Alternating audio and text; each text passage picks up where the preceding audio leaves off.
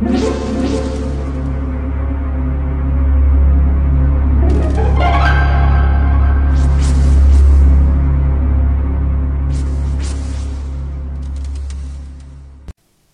家好，我是小依依，欢迎收听一分钟破案。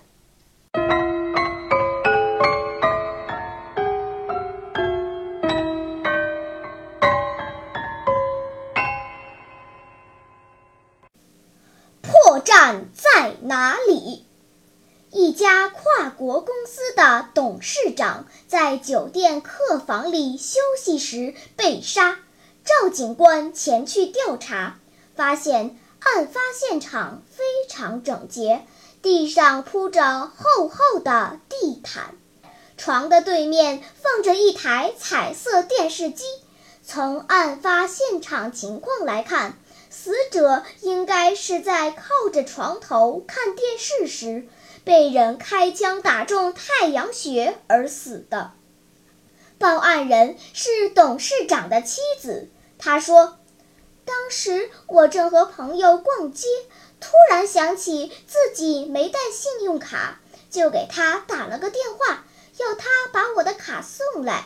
谁知道居然会发生这种事。”我从电话里听到一阵慌乱的脚步声和他惊恐的喊声，就意识到他出事儿了，于是赶紧打电话报警。赵警官听完他的叙述后，冷笑着说：“夫人，您的谎话编得似乎不太圆满呀，还是老实交代吧。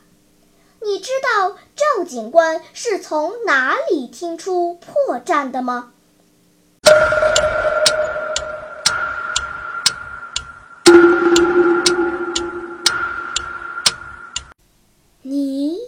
想出答案了吗？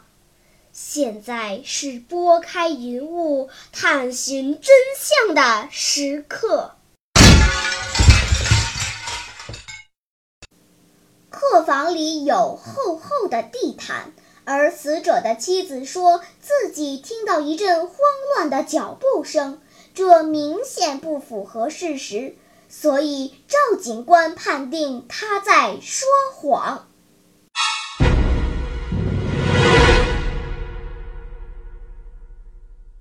好了，今天的推理结束了。